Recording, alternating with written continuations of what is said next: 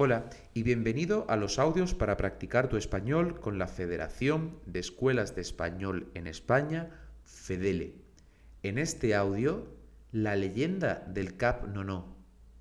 En el año 1235 fue la fecha de la llegada de los catalanes para la conquista de la isla de Ibiza, entonces en manos de los musulmanes. Se cuenta que el gobernador de Ibiza le había robado la mujer a su hermano y éste, por resentimiento, descubrió a los catalanes el pasadizo secreto mediante el cual podían acceder al interior de las murallas de la ciudad. De esta manera se conquistó la isla sin apenas esfuerzo y sin apenas tener que luchar. Todos los prisioneros fueron llevados hasta San Antonio y se les hizo subir hasta lo alto del Cap Nono, una vez allí, según la leyenda, fueron obligados a saltar al mar, ante lo cual los moros dijeron no, no, no, no, no, no, no.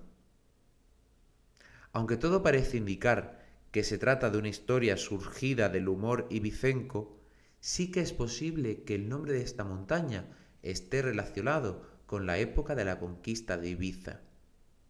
En Ibiza se encuentra el Instituto de Idiomas Ibiza, un centro que te ayudará a mejorar en tu uso del español.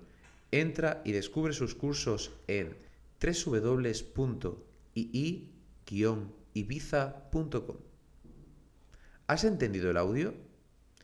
¿Quién traicionó a los musulmanes? ¿El gobernador de Ibiza o el hermano del gobernador de Ibiza? ¿Cuándo sucedió esta historia? ¿En 1235 o en 1325. Correcto, la historia sucedió en 1235 y aquel que traicionó a los musulmanes fue el hermano del gobernador de Ibiza.